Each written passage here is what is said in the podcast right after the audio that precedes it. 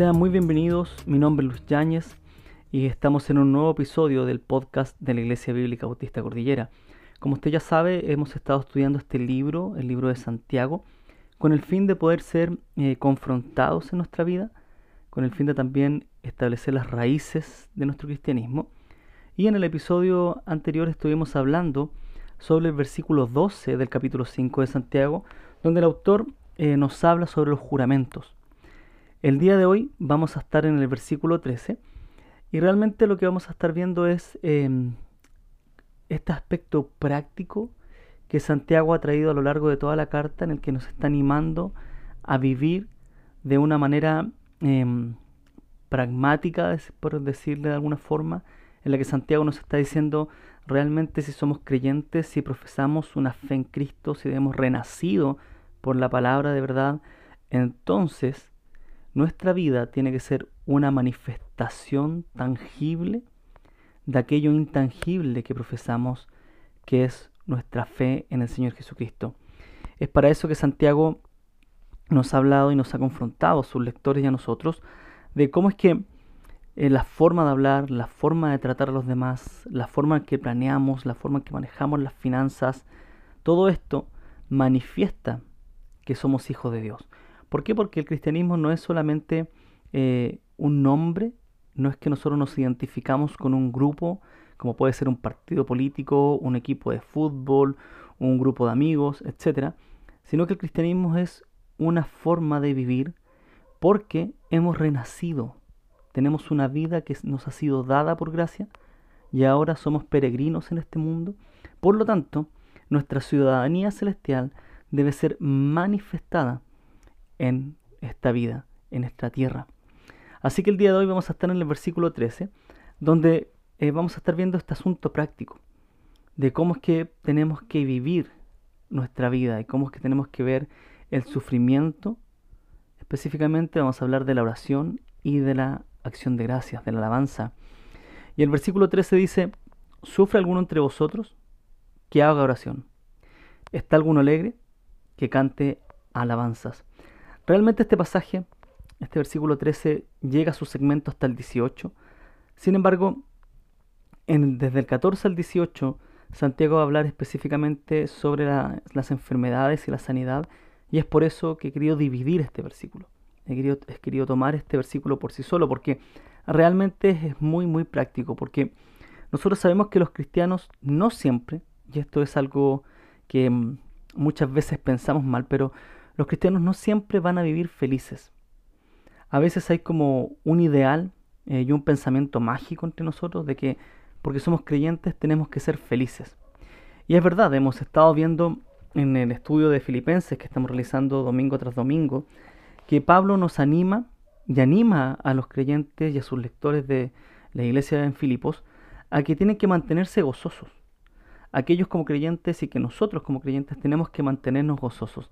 Sin embargo, es muy cierto también que el creyente sufre y va a sufrir durante su peregrinar en este mundo. En nuestro paso en este mundo, como creyentes, vamos a sufrir. Así que hay una brecha entre lo ideal y lo real. Y hay una brecha no simplemente porque lo que Dios diga no se puede cumplir, sino porque aún estamos en este choque de eras en el que ya hemos sido salvos, pero todavía no ha sido nuestro cuerpo regenerado por completo, en el que ya somos libres del pecado, pero aún tenemos la naturaleza pecaminosa con nosotros. Entonces hay muchas cosas en la vida cristiana que nos van a guiar y nos van a conducir por, el poder y la obra del Espíritu Santo a que nuestra forma de vivir, a que nuestra imagen se vaya semejando a la vida de Cristo. Sin embargo, y sabemos muy bien por el testimonio bíblico, que cuando Cristo venga por segunda vez y vuelva por su iglesia, es entonces cuando esta era se acabe y comience la eternidad, cuando nuestro cuerpo sea regenerado, es entonces cuando podremos y seremos libres de una vez por todas, porque no tan solo nuestro espíritu, sino que también nuestro cuerpo va a ser regenerado. Entonces, muchas de estas cosas que leemos en la Biblia nos permiten ir cambiando de forma progresiva, paulatina, pero a la vez también nos hacen depender diariamente y aprender a depender diariamente de Cristo, de la obra del Espíritu Santo. Es por eso que si bien Pablo nos anima a ser gozosos, a estar felices, también sabemos que tenemos que aprender a sufrir. Y esto es verdad, porque no siempre y no en todas las ocasiones vamos a poder ser felices, ya sea por las diversas circunstancias personales, por nuestras relaciones interpersonales, sociales, económicas, físicas, psicológicas. Además de nuestro pecado personal, también está el pecado ajeno. Sin embargo, todos estos factores cotidianamente se oponen y se interponen a nuestra felicidad. Y se interponen a que podamos permanecer felices, pero no pueden interponerse a que seamos plenamente felices. Porque nosotros al ya ser libertados del pecado, al tener vida en Cristo, ya somos plenamente felices. Sin embargo, nuestro pecado, el pecado ajeno y las circunstancias se interponen para que permanentemente vivamos en un estado de felicidad. Y es por eso que el versículo 13 parte diciendo, ¿sufre alguno entre vosotros? ¿Qué hago oración? ¿Sufre algunos? Y como hemos visto en el caso de los lectores de Santiago, a quienes Pablo les está, eh, perdón, Santiago les está escribiendo, ellos tampoco son la excepción. Ellos están atravesando por un periodo de persecución en medio de la dispersión. Ellos han tenido que dejar su tierra, han sido dispersados, están viviendo un peregrinaje eh, eh, literal por la persecución. Además, hemos visto a lo largo de la carta que ellos sufren conflictos internos en la forma en que se tratan, en la forma en que se hablan, en la gente que llega a la iglesia, cómo es que ellos se tratan entre sí. Es por eso que también el comportamiento que hay en medio de ellos, en este complejo estado migratorio que viven, les hace, les dificulta en realidad la forma en la que ellos pueden vivir su felicidad, su gozo como creyentes. Y anteriormente ya hemos hablado con respecto a Santiago que la sabiduría hebrea, la sabiduría judía, es una sabiduría muy práctica. Más que contemplativa o reflexiva, la sabiduría bíblica es una sabiduría práctica. Y es por eso que Santiago siempre está instando a, está dando respuestas concretas, al igual que el libro de Proverbios. Santiago es por eso que va a hablar y va a decir, si usted sufre, entonces lo que tiene que hacer es orar. No se va a dar una vuelta grande y decir, por esto es que quizás sufrimos, estas son las formas de sufrir, hay distintas maneras en las que podemos sobrellevar el sufrimiento, diversas causas, diversas emociones que nos, nos atacan o nos desbordan, ¿no? Santiago va a decir, si usted sufre, ore. Y, y, realmente esto no es un secreto, es una solución que todo creyente sabe que cuando está en sufrimiento tiene que orar. De hecho, recuerdo que cuando me convertí, fue una de las primeras enseñanzas que recibí como nuevo creyente, eh, fue la oración. Eh, ¿Cuál es la importancia de la oración en la vida del creyente? ¿Por qué debemos orar? Y, esta es parte esencial también de un proceso de discipulado, es parte esencial de un proceso de madurez, de un proceso de crecimiento. Tiene que, la oración tiene que llegar a ser parte de nuestra vida. Sin embargo, muchas veces, y esto es más cotidiano y más común de lo que pensamos, muchas veces desplazamos la oración, la conversación directa por Dios, por un monólogo personal en nuestro pensamiento, por escucharnos y justificarnos a nosotros mismos, o por la conversación con algún amigo, que no está mal, pero no se compara nada de esto con la oración. Entonces, hay que reconocer que en nuestra naturaleza pecaminosa, mi pecado constantemente se interpone a mi nueva vida en Cristo, a mi vida nueva espiritual. Y es por esto que constantemente estamos en una batalla, una batalla entre la carne y el espíritu, como em, lo plantea Pablo, y es por eso que tenemos que aprender a ser intencionales en tener un tiempo para orar, o intencionales en la oración. Y por eso no me parece tan extraño ni tan eh, poco útil que Santiago diga si usted sufre, ore. Santiago podría haber dicho si usted sufre, vaya a reunirse con los ancianos de las iglesias y oren juntos, que es lo que va a hacer después cuando hable la enfermedad. O si usted está sufriendo, vaya y busque a algún apóstol, em, algún pastor, algún hermano y converse su sufrimiento. Eh, o haga intercesión con algún otro hermano, no. Es, es simple, ahí tenemos entrada directa al trono de la gracia, dice el libro de Hebreos. El velo ya ha sido roto, tenemos ese acceso a nuestro sumo sacerdote que es Cristo Jesús. Entonces si tenemos algún sufrimiento, la respuesta lógica es orar. Y es por eso que tenemos que ser intencionales, tenemos que luchar con nosotros mismos para ir a orar. Y me recuerda mucho al rey David, porque eh, el rey David en más, de una ocasión, en más de una ocasión en sus salmos comienza diciendo, bendice alma mía al Señor.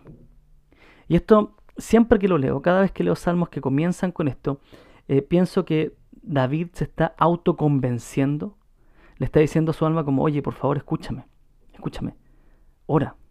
Yo, yo sé que estoy triste, yo sé que estoy siendo perseguido, yo sé que tengo conflictos familiares, yo sé que tengo em, un estado depresivo, sé que estoy en situaciones complejas, pero por favor escúchame y ora. Y es como que él mismo se está convenciendo de decir, tú sabes mejor que yo, los dos sabemos, yo y, mi alma, que la oración tiene beneficios mucho más, em, eh, son superiores los beneficios de la oración a lo que yo podría decir de mí mismo, a lo que yo podría pensar de sí mismo, a lo que algún hermano me podría decir. La oración tiene beneficios mayores porque estoy directamente conversando con el Señor. Y tomemos como ejemplo el Salmo 103, los primeros siete versículos, que comienza de esta manera. Y mire lo que dice David. Bendice alma mía a Jehová, y bendiga todo mi ser su santo nombre. Bendice alma mía a Jehová, y no olvides ninguno de sus beneficios. Él es quien perdona todas tus inequidades, el que sana todas tus dolencias, el que rescata del hoyo tu vida, el que te corona de favores y misericordias, el que sacia de bien tu boca, de modo que te rejuvenezcas como el águila. Jehová es el que hace justicia y derecho a todos los que padecen violencia. Y este versículo me encanta porque parte, estoy leyendo la Reina Valera en este momento, parte diciendo David, mira, alma mía, todo mi ser, por favor, oren, no, no, olviden los beneficios, ya hemos sido beneficiados, ya hemos sido bendecidos con el perdón de Dios, ya hemos sido sanados de nuestra violencia, eh, Dios ya nos ha rescatado. Y, el versículo 7 es muy clave, ya hace memoria al éxodo, al bagaje, eh, a los 40 años que estuvo el pueblo em, vagando en el desierto.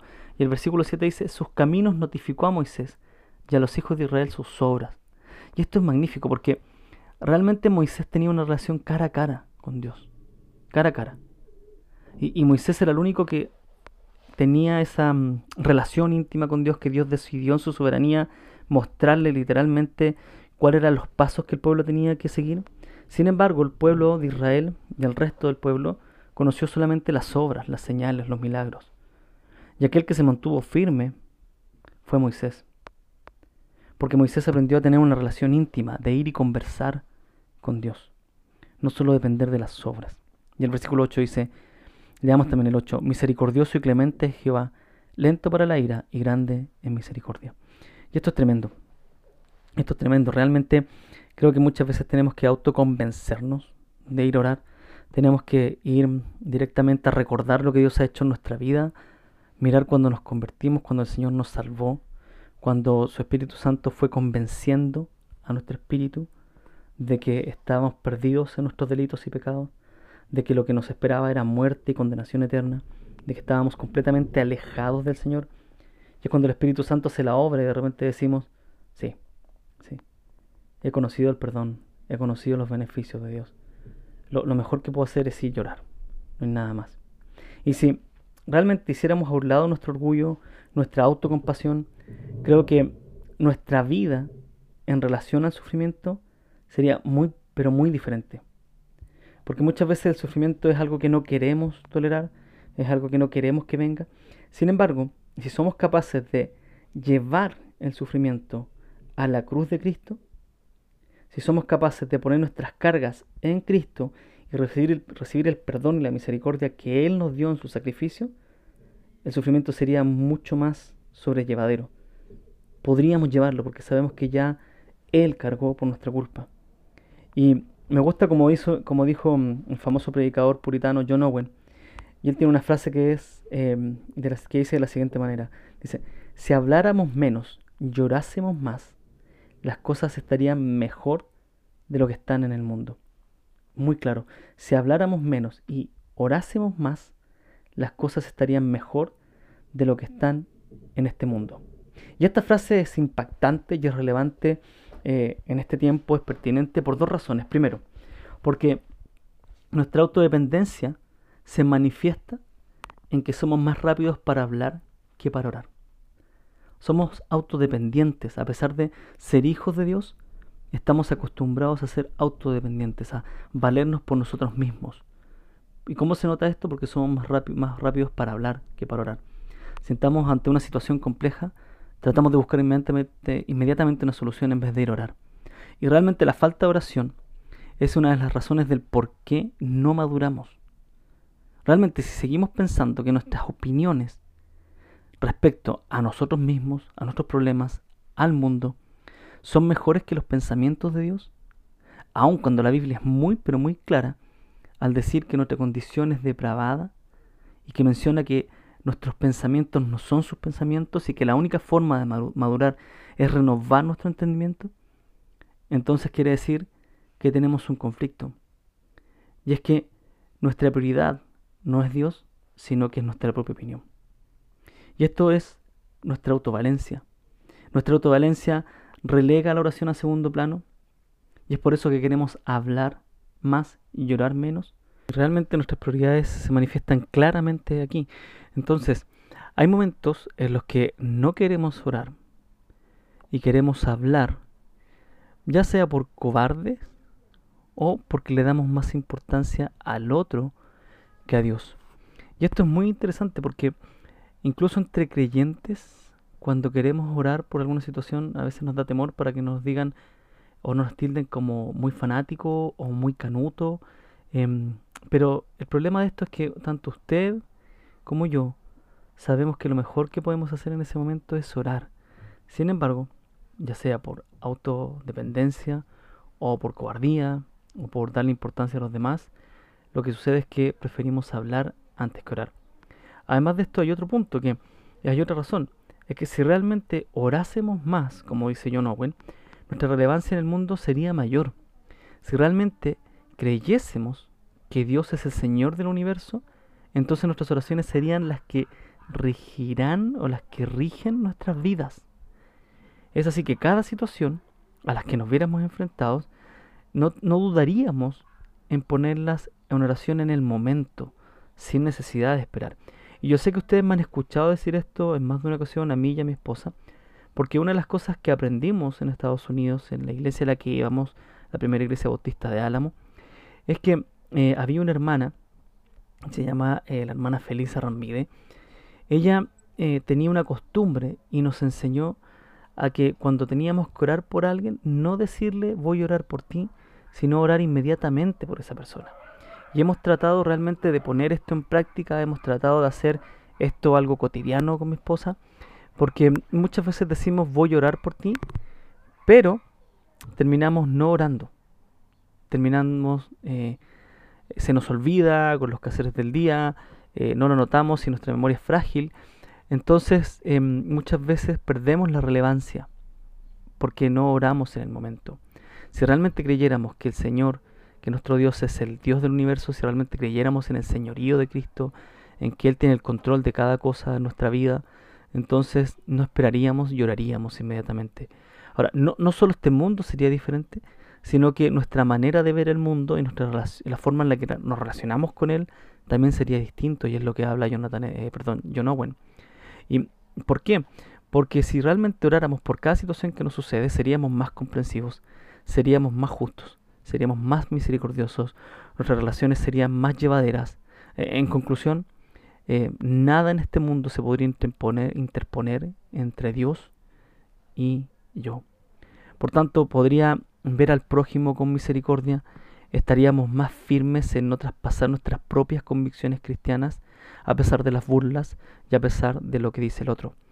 Realmente estaríamos comprometidos con nuestras creencias al punto de que cada situación la llevaríamos en oración. Y esto me recuerda a una cita que leí eh, de un amigo y quien fue mi pastor durante cuatro años, Álvaro Corrales. Él citó a Frank Thielman eh, en su comentario a Filipenses em, y que dice lo siguiente. Dice, al parecer la infidelidad hacia los demás está bien, porque lo que importa es la fidelidad a uno mismo. Y esto me parece espectacular, porque realmente El problema de no mantener nuestras convicciones y el problema de no ser íntegro es que somos infieles a nosotros mismos. Y si no soy capaz de ser fiel conmigo mismo, nunca voy a ser capaz de ser fiel con otro. Así que, si realmente estoy comprometido y soy fiel a lo que creo, a mi creencia, al señorío de Cristo, entonces oraría más, hablaría menos y sería mucho más relevante para este mundo caído. Y es por eso que creo que el punto de Santiago es muy claro y directo. Y es, ¿sufre alguno entre vosotros? Que haga oración. muy directo, muy claro. No hay más vuelta que darle al asunto, no hay nada más que discutir. Y no debemos dar mayor espacio a nuestra naturaleza pecaminosa, a nuestra autocompasión, a nuestra autovalencia, a culpar el contexto sobre nuestro sufrimiento, sino que debemos pedir fortaleza a quien nos prometió que en este mundo tendríamos aflicción por nuestra fe. Jesucristo nos prometió que íbamos a sufrir por nuestra fe. Sin embargo, también nos prometió que cuando sufriéramos por nuestra fe seríamos bienaventurados. Así que solo Cristo, solo Él puede otorgarnos, puede otorgarnos la felicidad en momentos difíciles. Y si no vamos a Él en oración, para que nuestro Padre Celestial nos fortalezca, lo que estamos haciendo entonces es retrasar nuestro consuelo divino por nuestra propia voluntad. No es que Dios no esté atento a nosotros, sino que nosotros no vamos a pedir ayuda en el momento adecuado, en el momento oportuno. Y Santiago continúa con su pensamiento muy pragmático, eh, con esta forma de manifestar la fe de forma práctica, eh, con esta sabiduría hebrea. Y dice, ¿está alguno alegre? ¿Está alguno alegre? Que cante alabanzas. Muy concreto. Y la secuencia que presenta Santiago de está sufriendo, ore, está alegre, alabe, a mi parecer, es una secuencia adquirida por su andar con Cristo. Es una, es una secuencia que se aprende en base a la experiencia cristiana. Cuando uno sufre, tiene que terminar en consuelo y en alabanza. Y póngase a pensar conmigo en que quién es el que escribe esta carta. Es Santiago, Jacobo, el medio hermano de Jesús. Sabemos por los evangelios que los hermanos y las hermanas de Jesucristo no creyeron en él durante su ministerio terrenal. Entonces Santiago no creyó en que su hermano era el Mesías durante el ministerio terrenal que estuvo Cristo. Por lo tanto, desde su perspectiva, desde la perspectiva de Jacob, imagínese lo que él sentía al ver que su hermano mayor se autoproclamaba como el Mesías prometido. Todo aquello que estaba esperando Israel de repente se levanta su hermana mayor y su hermano mayor y dice, yo soy el Mesías. Imagínese la vergüenza familiar, la deshonra que existía para él, para sus hermanos, para sus hermanas, por los quehaceres de Jesús, por autoproclamarse el Mesías. El conflicto familiar que existía, que debía existir entre los hermanos y las hermanas, al ver los hechos, lo que Jesús enseñaba, lo que hacía, cuando enfrentaba a los fariseos, cuando enfrentaba al pueblo. Imagínese lo que pensaba Santiago, ¿qué está haciendo mi hermano? ¿Por qué se autoproclama el Mesías? ¿Qué está haciendo? La duda interna de él y sus hermanos cuando veía las señales y los milagros que, su, que Jesucristo hacía. Su hermano mayor, Jesús haciendo milagros. Imagínese lo que pensaba eh, Santiago. ¿Será realmente el Mesías?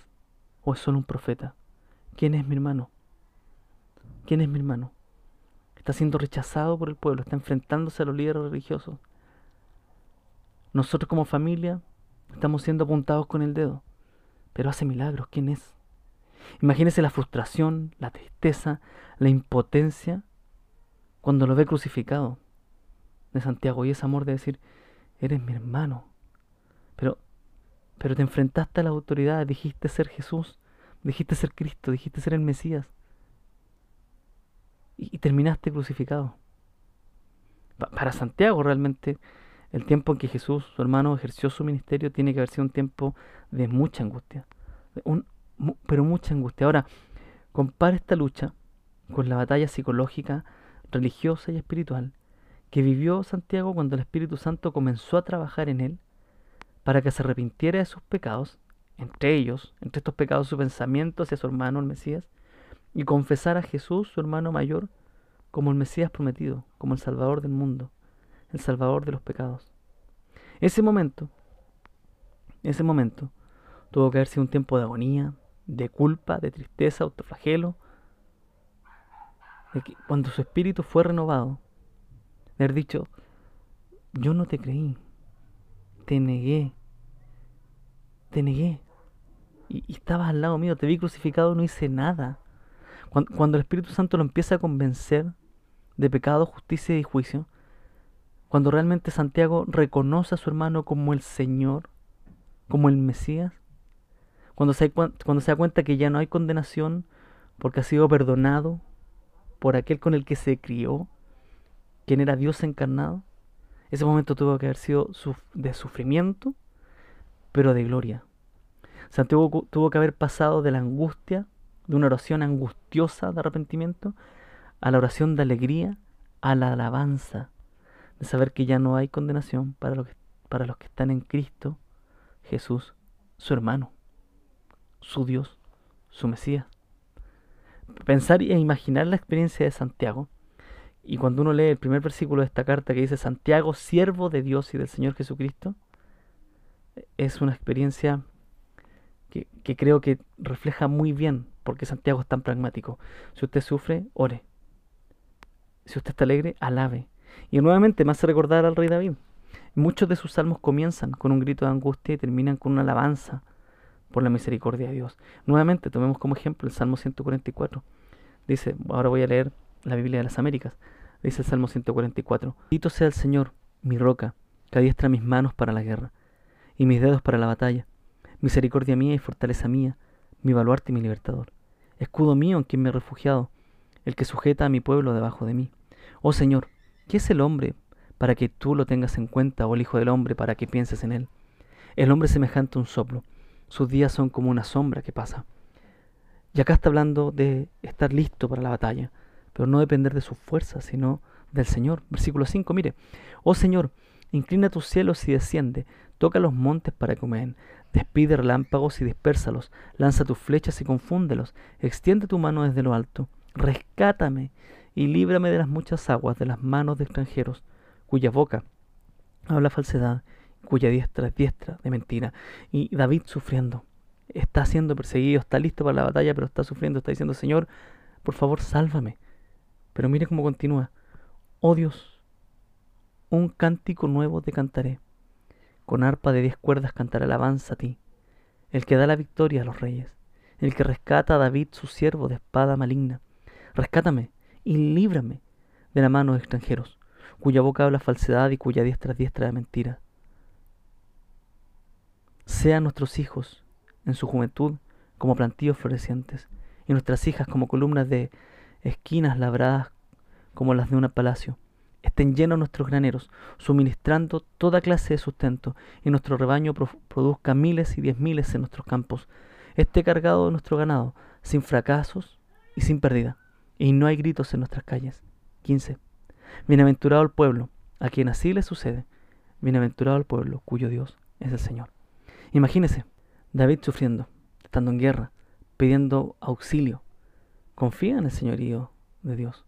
Confía que tiene todo bajo control. Y alaba a su Dios. Alaba. Lo alaba, está alegre. Y aún así, no tan solo alaba por lo que Dios va a hacer con él, por la confianza que tiene, sino por lo que va a hacer con las generaciones próximas. David confía en Dios, sabe que Dios cuida a su pueblo y sabe que si Él es rey, es porque Dios lo ha puesto ahí y porque Dios lo va a dirigir. Y eso es lo mismo que yo pienso que sucede con Santiago. Santiago estuvo con el Dios encarnado, con Jesús, con su hermano, no le creyó, sufrió cuando se convierte y se da cuenta que la única solución es orar a quien fue su hermano, orar a quien es Dios, alabar el nombre de Jesucristo. Que no hay otra manera. Y Santiago es muy práctico. Y es por eso dice, si sufre, ore. Si está alegre, alabe. Alabe. Alabe. Y, al igual que el rey David, autoconvénzase. Autoconvénzase porque mi alma sabe mi nueva vida, conoce mejor que yo que estoy en constante lucha con el pecado y que tengo que renovar mi mente para seguir creciendo en la estatura de Cristo. Hermanos, hermanas, saben que debemos aprender a vivir nuestra fe de manera práctica. Yo sé que hay muchas veces que nos envolvemos y nos ponemos a pensar y nuestra cultura es mucho más, tiene una sabiduría más reflexiva, más que práctica. Pero la sabiduría bíblica es práctica y nos hace entender que nuestra fe no depende de em, lo que podemos pensar, sino que nuestra fe se manifiesta. A medida que vamos creciendo la estatura de Cristo, que vamos llenándonos de la palabra del Señor, de que vamos haciendo la oración un hábito, el Espíritu Santo hace la obra. Hace la obra. Y nosotros somos intencionales en ir a leer, en ir a orar. Una, fe práctica lo que hace es mostrar que mi vida cristiana no depende de una reunión dominical. Está bien, tengo, soy parte de una iglesia, tengo que congregarme, pero ¿qué pasa en situaciones como la que estamos viviendo hoy? ¿Qué pasa en situaciones como la pandemia? Ahí es cuando me doy cuenta que mi cristianismo no se vive solo el domingo en la mañana o el jueves en la oración. Mi cristianismo se tiene que vivir en la casa, en el trabajo, en, cada contexto en el que me muevo. Tengo que aprender a ser fiel a Dios y a nosotros mismos. Como leíamos la cita de Frank Thielman, realmente ser infiel a otros no, no está mal, porque lo que importa es ser fiel a sí mismo. No puedo ser fiel a los demás si no soy fiel a mí mismo. Y esto sucede muchas veces, lo hemos visto eh, cuando nos, suceden cambios. Cuando pasamos, eh, los jóvenes pasan del colegio a la universidad, se ven enfrentados a sus convicciones y terminan siendo más fieles a los amigos muchas veces y se terminan yendo de la iglesia. La fidelidad es hacia Dios. Pasa cuando el, el hombre que se titula empieza a ganar dinero y hace nuevos amigos y se va y se aleja de Dios y tiene nuevos amigos, su identidad ahora se encuentra en el dinero, en los viajes, en salir. No, no es así.